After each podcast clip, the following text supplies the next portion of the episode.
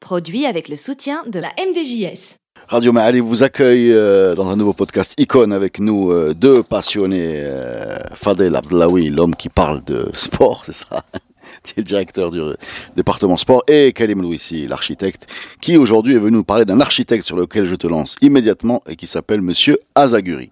Eh ben, je vais parler de notre doyen, parce que Eli Azaguri est le premier architecte contemporain marocain. D'accord. Donc en fait, c'est, en fait, on va dire le premier architecte marocain diplômé. Et c'est le premier nom que tu m'as proposé quand je t'expliquais le concept du podcast. Tu m'as sorti euh, Eli Azaguri. Oui, parce qu'encore une fois, plaisir. encore, encore une fois, si je dois parler d'un architecte, je dois parler de ce doyen qui est, qui parle est- de quelles années là? Alors, Azaguri est né à Casablanca en 1916 et Ah il, il est- il est décédé récemment. Donc, en fait, il, il est notre contemporain. Il est décédé en 2009. Et c'est quelqu'un qui a exercé énormément à partir de la fin des années 40 au Maroc. Donc, il a laissé une œuvre très, très, très importante. Alors, ce qui est intéressant là aussi, c'est que l'œuvre d'Azaguri en, en vit dedans. Si en fait, si, euh, autour si- de nous, si hein. je vous parle de ces projets, vous, vous avez tous vu, euh, été, euh, parcouru un de ces bâtiments, de Sans ces- le savoir. dans ces projets urbains sans le savoir. Et c'est, c'est, et c'est là aussi l'intérêt d'en parler dans ces podcasts et donc de révéler des personnes. Alors Azaguri, euh, comme je disais tout à l'heure, né à Casablanca en 1916, il obtient son bac à Casablanca et puis il part à Paris pour ses études. Il part à Paris en 1937. Il est intégré dans un l'atelier d'un des architectes. En fait, avant, il fallait passer des concours pour intégrer l'école des beaux-arts. C'était la seule école d'architecture à Paris. Et en fait, il l'a il l'a passé deux fois. Et la deuxième fois, il a été admis 17e sur euh, 300 personnes qui ont passé le concours. Et il intègre l'école des beaux-arts en 39. Quelle Et- mauvaise année pour faire des études. Et pour, pour, pour un juif de plus Ah oui, pour un juif, voilà. marocain. Oh, j'avais oublié ce détail. Donc en fait, il, il, il intègre l'école des, des beaux-arts. Ouais, c'est les nazis. Et plus, puis il doit fuir, il doit fuir très rapidement Paris euh, nazie sous occupation. Il se retrouve à Pau, puis à Marseille, dans l'autre côté de la France, dans la France, euh, la France libre. Et donc en fait, il se retrouve à Pau, il voyage, il travaille beaucoup, il se retrouve à Marseille par la suite, il revient à Paris, il finit son école des beaux-arts. Et après, en fait, c'est c'est là où c'est intéressant. C'était euh, la la guerre mondiale était aussi un moment de foisonnement d'idées. Mhm. Euh, en architecture, dans les arts, ces moments de crise sont des moments où on est en plein reconstruction, donc en plein débat, en plein en formulation d'idées nouvelles. Et Azaguri a fait partie de beaucoup d'équipes. Donc d'abord, il était quelqu'un, enfin un architecte euh, moderne, très engagé politiquement. Il faisait partie du Parti communiste. Et il se retrouve en fait par la suite en, Scandinavie. Donc il part en Suède, il travaille chez des architectes en Suède. Puis il revient à Paris. Donc il est copain avec tout le Gotha de l'art parisien. Donc euh, il est très influent. Il était l'un des rédacteurs d'une revue qui s'appelle Le Carré Bleu qui est une revue euh, d'architecture euh, scandinave éditée en français et en anglais. Et il était l'un des dynamos de cette revue. Puis il rentre au Maroc. En quelle année? Euh, il, rentre au Maroc euh, fin des années 40. Je crois qu'il rentre en 49 ou 48. Et il rentre au Maroc et euh, il est le seul Marocain natif qui fait partie du groupe Gamma. Alors Gamma, c'est ce qu'on appelait le groupe des architectes modernes marocains. Donc en fait, c'est tous les architectes euh, qui étaient au Maroc et qui étaient porteurs d'une nouvelle vision sur l'architecture. C'est ceux qui ont exposé à Aix-en-Provence en 53 euh, le projet des carrières centrales. Donc tout, tout le D'accord. projet de et c'était le seul architecte marocain natif qui faisait partie de, de ce groupement et était un, un membre très influent. On, on sent que derrière leur, leur architecture, à l'époque, il y a une vraie idéologie, en fait. C'est-à-dire, euh, tu nous l'as bien expliqué dans le podcast, tu nous l'as fait sur l'urbanisme casablancais, mais il y a un concept, quoi, une réflexion derrière leur, euh, leur, ils font pas des bâtiments. Alors, j'ai dit que politiquement, c'était des gens engagés. Donc, c'est des gens qui sont très ancrés à gauche. Donc, lui, il faisait partie du Parti communiste. Et dans leur idéologie, ils étaient un peu opposés, en fait, à, à cette idée du beau pour le beau. En fait, pour eux, tout ce qui est art déco, etc., c'est quelque part euh, du tartinage de... de, de un petit peu brutaliste, de- non? Ben justement, en fait, c'est un des. Euh, euh, voilà, ah, on retrouve un spécialiste. non, il y a un type qui a écouté ton podcast. donc, donc il fait, il fait partie du mouvement brutaliste et en fait, ce qu'ils veulent produire, donc ce qu'ils ont exposé à, à Aix, c'est l'architecture pour le plus grand nombre. Donc, en fait, comment faire du logement pour tous? Donc, Comment faire un, une sorte de, de, pacte entre la société et. Euh, on s'intéresse pas à l'élite, on s'intéresse, on, veut donner du, du décent au peuple. Quoi, alors, si on retrace l'histoire, la grande histoire de l'architecture, ce qu'on va retrouver, ce qu'on va ressortir comme bâtiments intéressants, c'est soit des temples dédiés aux dieux, soit des, bâtiments dédiés aux grands hommes. Oui, c'est jamais, c'est jamais un immeuble populaire. Et ce n'est qu'à partir du XXe siècle, on commence à parler de logement social comme architecture, on commence à parler de, de, de, maisons comme architecture. Donc c'est tout un paradigme, il est très engagé dans cette idée. Et ce qui est intéressant, c'est juste euh, après l'indépendance, donc dans le Maroc indépendant, le premier grand quartier qu'on confie à un architecte marocain, c'est Drebjdid. Alors Drebjdid, c'est Hay Hassani aujourd'hui, et c'est Azaguri qui construit tout Hay Hassani. Donc pour tous les habitants de Hay Hassani, euh, je tiens à dire que c'est c'est euh, c'est c'est euh, c'est le créateur de ce quartier. Après, par la suite, il a construit énormément à Casablanca. Moi, donne-nous des exemples. Alors moi, jeune étudiant, moi j'ai passé mon bac au, lycée Mohamed V, et au lycée Mohamed V, il y avait il y avait deux architectures. Il y a la partie intérieure du lycée où il y a la la partie construction dans les années 20-30. Et puis il y a ce bâtiment à l'entrée sur le boulevard euh, sur le boulevard de Mars, qui est le pavillon scientifique du lycée Hassan II. On lui doit le pavillon scientifique du lycée Hassan II. Et peut-être, en fait, c'est euh, alors si je passe au divan et je fais ma psychanalyse, peut-être que c'est quelque chose qui a fait que euh, j'ai décidé euh, de, de, faire des études d'architecture parce que j'étais impressionné par ce savant, euh, savant travail brutaliste. On voyait le béton brut, on voyait la Là brique. Où tu vois beaucoup de brutalisme, c'est Agadir, puisqu'après le, après le, après le tremblement de terre, on est parti sur ces gros blocs. Alors d'abord, et toute l'administration, excuse-moi, je te coupe parce que c'est une dernière chose. Je sais que j'ai habité là-bas. quand même, euh, toute, toute l'administration. La, oui, la cité administrative d'Agadir voilà, faite par Aziguri. Ah ben voilà, ben, le, ben, je, je le savais pas, mais quand je l'ai vu, j'ai. Non, il est d'abord quelqu'un qui a fait Delbjdid d'abord, puis qui a fait pas mal de, de bâtiments, notamment le, le, le, il, y a, il y a un très beau lycée qu'on lui doit aux Roches Noires. Exactement, le groupe scolaire des Roches Noires. Le groupe scolaire des Roches Noires. Il, il a construit pas mal d'écoles à Casablanca, en fait, dans les beaux quartiers de Casablanca, dans Enfa, etc. Des écoles qui sont désaffectées aujourd'hui. Euh, le village de vacances de Cabo Negro. On, doit se poser des questions dessus. Puis après, il y a, il y a Agadir. Agadir, alors mm. c'est un moment particulier dans l'histoire de l'architecture marocaine. C'est un moment, en fait, il y a la reconstruction. Et, euh, et en fait, plutôt que de faire venir des architectes d'ailleurs, ben c'est les architectes d'ici qui prennent le devant, qui étaient très engagés. Donc, euh, quand je dis architectes d'ici, c'est des natifs du Maroc, des Marocains ou des gens qui sont installés ici. Euh, Zevago, Azaguri, Tastemain, Faraoui, Demazière, euh, Ben Salem, etc. Et Azaguri faisait partie. Alors, Azaguri aussi, c'est le premier président de l'ordre des architectes au Maroc, donc c'est aussi notre doyen dans ça. Et puis, donc, il y a tout Agadir, il y a toutes ces constructions très intéressantes qu'on lui doit. Le Capo Negro, en fait, il fait, il fait tout le village de vacances. Le, le, le, village de vacances de Cabo. Donc, c'est, c'est vraiment. moi, je suis devant Google, hein, contrairement à Calais, mais je vous explique. non, puis, puis, puis, euh, puis, puis, il y a aussi, euh, en en parlant, j'ai envie aussi de dire euh, que malheureusement, c'est des œuvres qu'on connaît pas qu'on méconnaît et qu'on risque de perdre. Donc en fait, un petit cri du cœur, c'est euh, c'est le bâtiment, euh, l'office de thé qu'on doit à Zaguri, à Isbach, qui a été démoli récemment pour faire des projets de logement social dans une ville où on a besoin de musées, on a besoin d'équipements, on a besoin de mémoire. Et ce bâtiment s'y a prêté, mais, mais à merveille.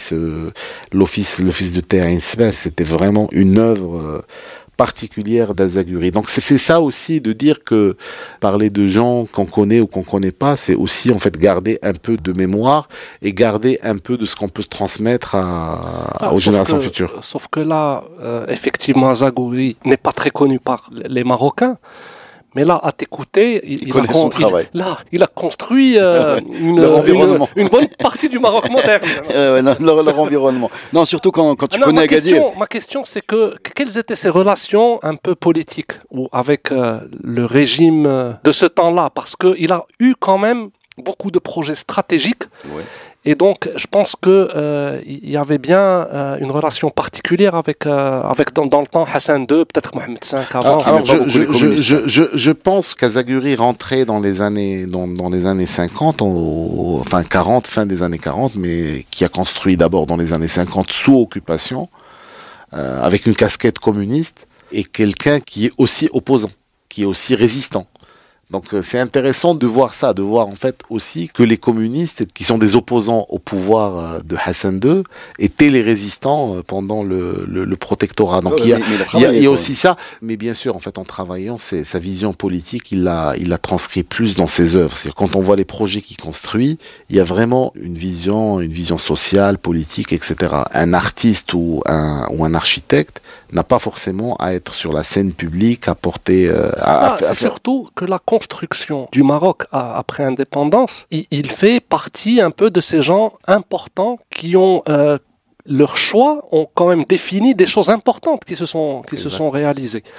Et, et donc euh, Ouais, ce que tu veux dire, sa position idéologique n'a pas retiré euh, ses responsabilités, en fait. c'est un peu ce que je me demandais, c'est-à-dire il est communiste, Oui, c'est-à-dire il est quelque part contestataire, euh, révolté. Non, Fa- Fa- Fadel, mais après, euh, Fadel, il faut- il il, faut- a construit il, il a faut- contribué à la construction oui, du Maroc. mais il faut, il faut remettre les choses dans leur contexte. Aujourd'hui, en fait, parler de ça comme ça dans un environnement, à l'époque, il y avait combien d'architectes au Maroc?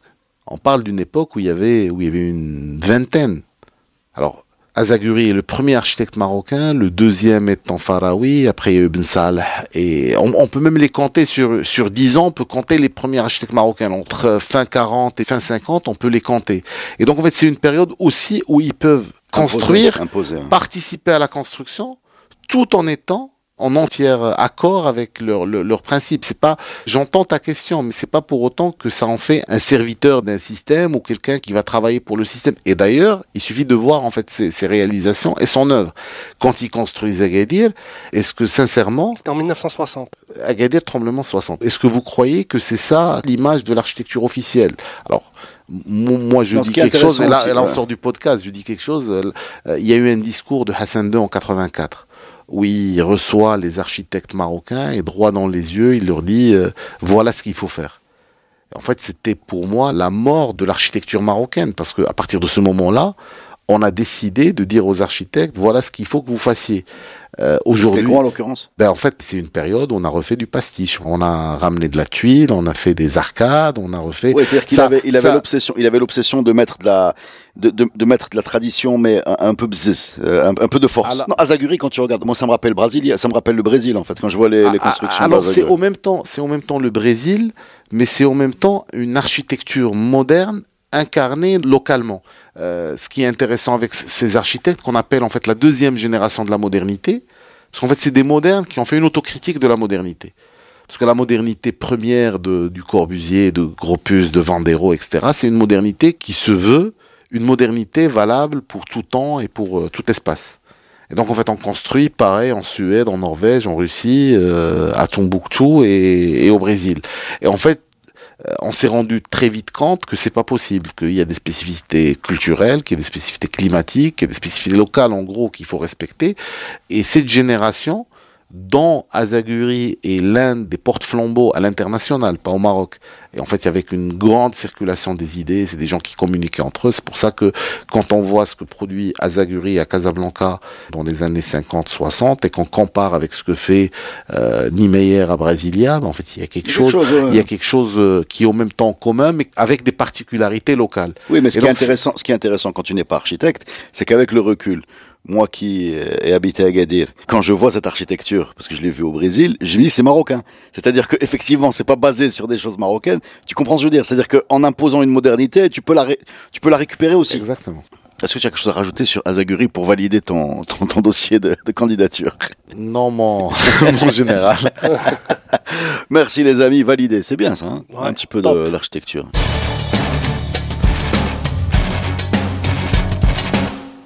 Fadel Abdellaoui, tu vas Oui, nous enchaîner monsieur. avec qui On va rester dans les A, A, ZA, et encore il y a A, Y. Ah, Y. A, Y. كاين واحد E E L. Ouais, هذاك ال ديال ديال التعريف ديال- c'est pas grave. Euh, Donc, Younes, Lainaoui. Exactement. Alors, Younes Lainaoui, j'ai réfléchi à quel angle je vais traiter, euh, Younes traiter Lainaoui. Younes Lainaoui. Hmm. Le rasta, le, le rebatté, euh, Euh. le coup droit, euh, Le Rodic, le, le, je veux le, marathonien du match contre Rodic, hein, c'est contre, Contre Rodic. Rodic, ouais. Le match infini. ouais. à l'australien, je crois. Tu peux faire ouais. L'angle que je voulais traiter, Le c'est... Maroco-français aussi, c'est ça C'est un, un- Oui, sa maman un- est française. Ouais, ouais, c'est un couple mixte. Mais euh, je pense qu'il a habité euh, longtemps À Rabat. euh, à Rabat, lycée. euh. Et donc, c'est un sport. Je vais parler de mon expérience Ainaoui. Mm. Le tennis a une particularité. Ça se joue toutes les semaines. Et pendant cette semaine, pendant des années, chaque semaine, on voyait trois Marocains qui faisaient des tournois tous les jours. Et un j'étais fan. كنت كنتبع الأراضي عيناوي آه، عالمي je restais tard quand c'était l'US Open, euh, je me réveillais très tôt quand c'était l'Australienne. Et donc, à la génération, moi, elle m'a marqué.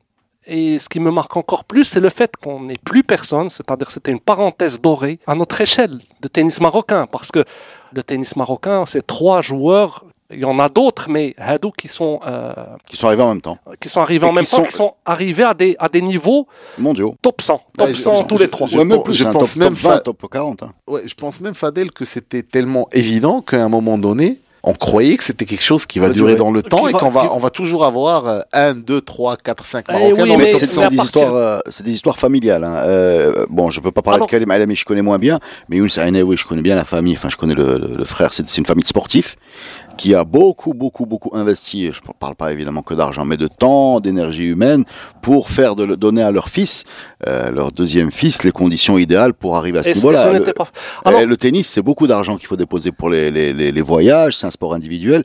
Et, et c'est pour ça que je dis oui, euh, tennisman marocain, bien sûr, on- bras ouverts, on ne peut pas lui enlever ça. Mais c'est aussi une histoire de famille, euh, une, une histoire d'une famille qui se mobilise autour de, de son garçon. mais c'est souvent le cas et- sur, sur certains sports. Oui, oui, bah, le, le tennis, en l'occurrence, c'est enfin, C'est le même cas Karim rien à son succès, au contraire. hein, mais c'est ça l'histoire de, de Kalim. Alors, c'est très compliqué de parler de Younes Lainaoui tout seul parce que on, on- tous, dans notre imaginaire ou dans notre euh, mémoire, on les associe tous les trois. C'était le pack euh, des trois mousquetaires, on les appelait les trois mousquetaires et tout.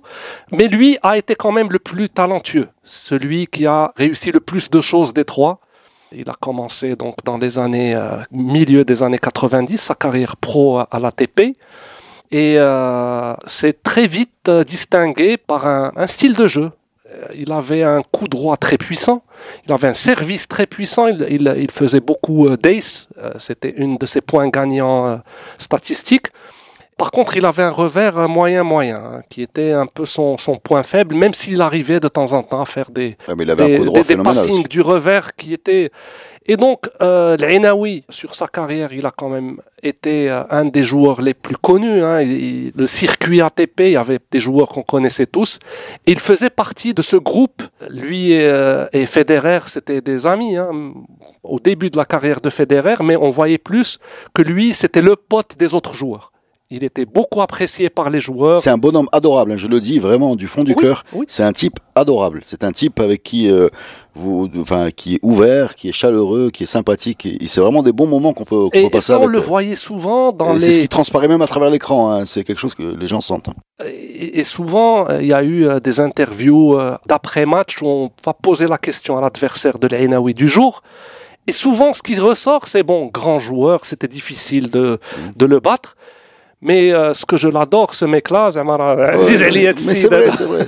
C'est pas de il la langue. était, hein. il était très apprécié. Alors, l'Ainaoui, dans sa carrière, il a remporté quand même quelques titres. Casablanca. Euh, D'abord, c'est le premier. Doha. Doha, Ouais, ouais, effectivement. Doha en début d'année qui lui donne une place de numéro 1, je pense quelques semaines numéro 1 mondial. Alors ça c'est euh, une légende. Souvent les, les Marocains te disent mais l'Ainaoui a été numéro un Race. mondial.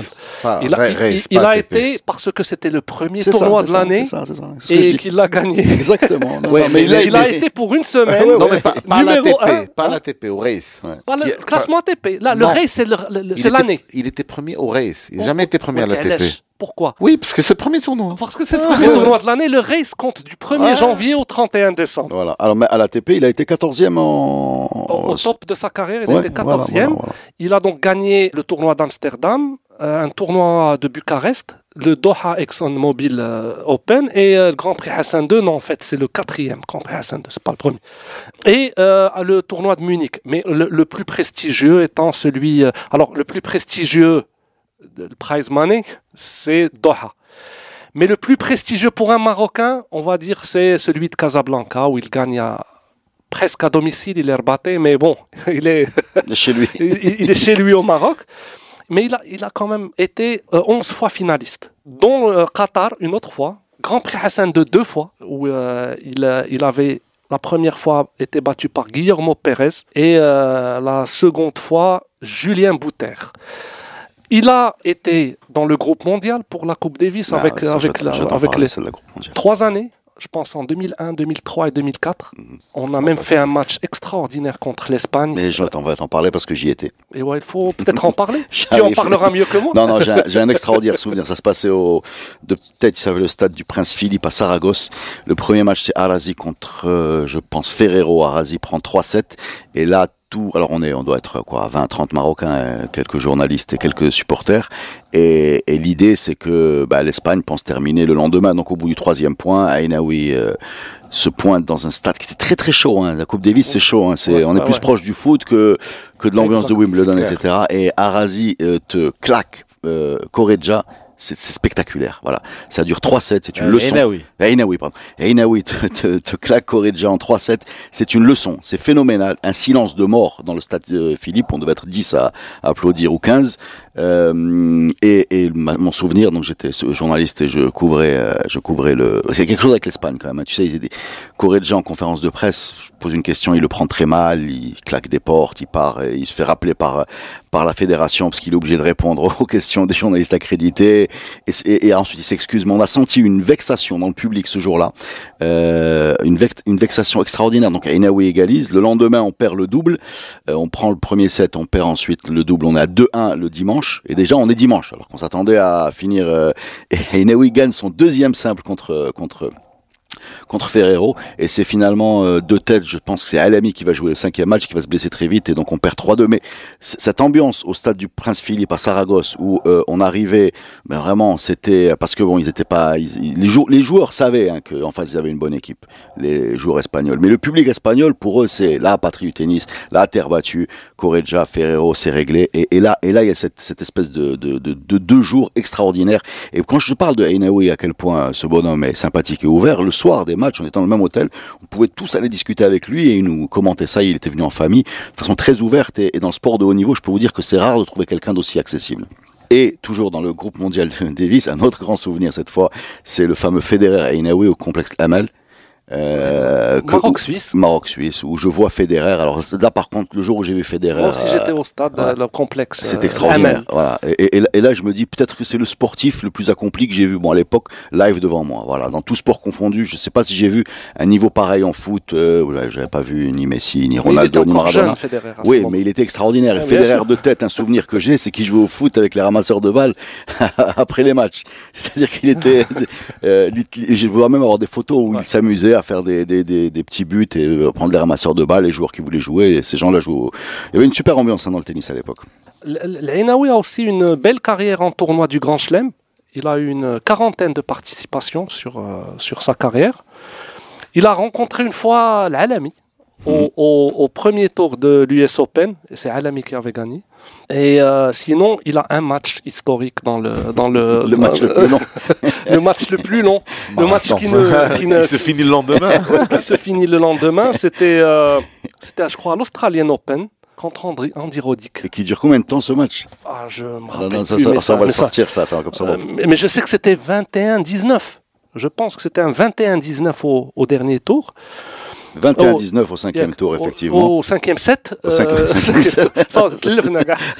Voilà, 5 heures, 5 Cinq heures de match, et c'était euh, un 10 match. ans d'écart entre entre euh, entre Inaoui 31 ans et, et Roddick à l'époque il a il a 21 ans. et, et cette année est une année extraordinaire pour l'Ainaoui qui fait quart finale de l'US Open, troisième tour de Roland Garros, troisième tour de Wimbledon et quart finale à l'US Open. L'Ainaoui était quand même pas le joueur prédisposé ou qu'on va attendre comme étant le vainqueur d'un grand chelem. Mm. Il a toujours navigué entre euh, top 20 et top 50, mais qu'on voyait souvent euh, dans ces quarts de finale. Il a eu quand même cette déception de ne jamais dépasser cette barrière du quart de finale de Grand Chelem. De Roland Garros, c'est ça. De tout. Oui, c'est. Roland Garros qui fait le quart. Non, c'est euh, surtout euh, l'US C'est. Arazi qui avait fait le, Oui, oui, quart de. Ah, Roland Garros. deux fois Roland. Par fois. contre, lui, il a fait deux fois le quart de l'Australie. Il a perdu euh, en 2000 contre Kafelnikov. Et il a fait une fois quart à l'US Open. Donc si on doit, si c'est toi qui Contre qui- Leighton qui- qui, qui suivait le tennis, si on devait, si on devait euh, donner des qualificatifs un peu euh, peut-être réducteurs ou, ou caricaturaux aux, aux trois, tu aurais, je pense, euh, Arazi le plus doué, le plus doué sur le talent brut. Mais Euh, avec un mental plus Voilà. faible que Voilà, les autres. enfin, c'est ça, le, go- Il- le gaucher surdoué, c'est-à-dire Euh, c'est ouais. le, voilà, c'est il est le. un peu énervé. Voilà, il était énervé. Voilà, voilà, voilà, exactement, exactement. Qui est un peu dominé par ses émotions. Euh, et, et Alami, sans doute le- l'athlète le plus, le plus complet. On, on est dans. il, il était talentueux aussi. Ouais, ouais, ouais. Mais Ina- moins régulier. et Il, il on- bat, il bat Il a- numéro un Il mondial. a eu beaucoup de blessures euh, Ouais, dans ouais, sa ouais, carrière LME. Et, Alain est très talentueux pour moi aussi. Et- Je l'aimais. et tu le mettrais comment Je le mettrais comme le travailleur, le euh, celui euh, qui euh, qui a cru en lui et qui a bossé, qui a continué à bosser. Lui aussi a été souvent victime de de blessure. de, de blessures. Euh, pour moi, le plus talentueux c'est Karim Alem. D'accord, ok. Mais euh, euh, pour moi, c'est le meilleur des trois. Allez, si je prends tous les paramètres, il n'y a pas que le talent, il n'y a pas que le travail, il n'y a pas que le mental. Le mix des trois, pour moi, l'Enaoui est numéro un. Qu'est-ce qu'il devient aujourd'hui? J'ai entendu parler qu'il est, euh, qu'il est euh, coach à la Fédération française de tennis. Oui, euh, il est même directeur d'un tournoi, mais c'est un tournoi à exhibition, c'est-à-dire on ramène des légendes et toutes ces, les revenus de ce tournoi sont reversés à, à une association contre une maladie. Je pose la question parce que pour moi, Enaoui, euh, il n'est pas à démontrer. C'est quelqu'un qui aime le pays, qui aime le tennis, qui aime transmettre. Et d'ailleurs, il a essayé de le faire en rentrant très vite après la fin de sa carrière au Maroc. Mais aujourd'hui, je me demande pourquoi il est, il fait pour la Fédération française de tennis. Il est chargé d'un programme de recrutement, enfin de recrutement. Il choisit des, des jeunes tennisman. Un scout. scout, et il les accompagne en fait par la formation. C'est un programme de, de tennis d'élite. Ah, je vois un peu Et tu sachant- en venir. Et ça, et sachant, enfin, moi, je, je, je, je regarde de près le tennis national aujourd'hui, euh, tout simplement parce que mes gamins y jouent, et je vois que c'est très difficile et que aujourd'hui, en fait, vu les conditions qu'on a, on est loin de pouvoir sortir des, euh, Des nouveaux champions. des, des nouveaux champions. Et c'est dommage de voir quelqu'un comme l'Ainaoui partir le faire ailleurs, alors que, alors que peut-être que c'était ça les clés de la continuité de cette, de Alors, cette qu'est-ce qui génération. s'est passé? À mon avis, il y, y a des étapes qu'on a parcourues, mais on s'est arrêté. Quand il fallait mettre en place l'étape suivante, la première étape, c'était de faire intéresser un peu les Marocains au tennis. Donc, il y a eu un encouragement des clubs. Et on a commencé aussi cette stratégie de faire des tournois, de, de devenir une destination tennistique un peu du circuit mondial. Il n'y a pas que le Grand Prix Hassan II. Il y a aussi plusieurs tournois Bagadier, ITF. ouais. Il y a euh, des, des- des- futures, On, des, on fait plus des challengers, Des que, des, challengers. que, que- que des ITF, alors que par exemple, quand on voit l'Égypte, ils ont, ils ont une vingtaine d'ITF par an. Les Tunisiens en ont une vingtaine. Aujourd'hui, c'est pas pour rien que Sfar, par exemple, en Tunisie, était en quart à Roland Garros. Je sais pas ce qu'elle a fait après. Hans, Hans, Euh, Hans, Hans. Jaber. Hans Jaber. Euh, Elle a fait euh, quarte finale à Fad Roland ah, Garros. carte finale. Je sais pas si Non, elle est non, passée non, après. là, elle, elle a fait euh, huitième finale. Huitième finale. Donc, finale, donc voilà, c'est c'est c'est parce que en fait, euh, il y a des programmes d'accompagnement. Les jeunes, quand ils arrivent au Alors- stade de l'ATP ou là, du Challenger, ils sont déjà bons. C'est en fait, d'ailleurs, toi qui as suivi les Enaoui, moi je me rappelle les Enaoui quand il était en méforme parce qu'il revenait de blessure, il était classé de centième. Il partait en Amérique latine faire euh, faire une tournée, il ramenait des points et il re- revenait il revenait à l'ATP. Moi, j'ai, moi, j'ai un peu de mal avec avec la parce que vraiment, je je, je, je, je connais pas très bien le tennis. Enfin, je suis je suis comme tout le monde, mais mais je connais un peu le parcours de de, ces trois joueurs j'ai du mal à les inscrire dans une stratégie nationale. Voilà, j'ai vraiment oui, l'impression. C'est l'accident de l'histoire. Non, j'ai l'impression que par hasard, voilà, il s'est trouvé euh, deux, deux jeunes doués, des familles prêtes à les qui avaient les moyens aussi de le faire. Euh, c'est pas. Mais ça, aurait, mais ça aurait pu être le catalyseur de, de, de, de quelque politique. Chose. Contrairement, par exemple, à, à, à l'épopée, euh, j'ai envie de dire le Guerrouge. Euh, bon, le Guerrouge, c'est la tête d'affiche, mais tous les Skah, euh, euh, Nezhabi Hassan Mnassi, on a quelque chose qui ressemble à une politique euh, qui a donné des résultats avec une détection et avec des gens qu'on a sortis qui n'auraient pas réussi sans cet encadrement. Là, dans le tennis, on est quand même dans des dans des parcours très individuels et, familiaux. En tout cas, c'est la perception que j'en ai pour euh, pour l'avoir un peu vu de, de près, quoi. Oui. Mais bon, ça n'empêche pas le statut de tampon. Alors, on va donner le tampon à toute la famille. Alors, la, la- la famille Aïna, oui. On valide. on valide. Merci Fadel. Merci.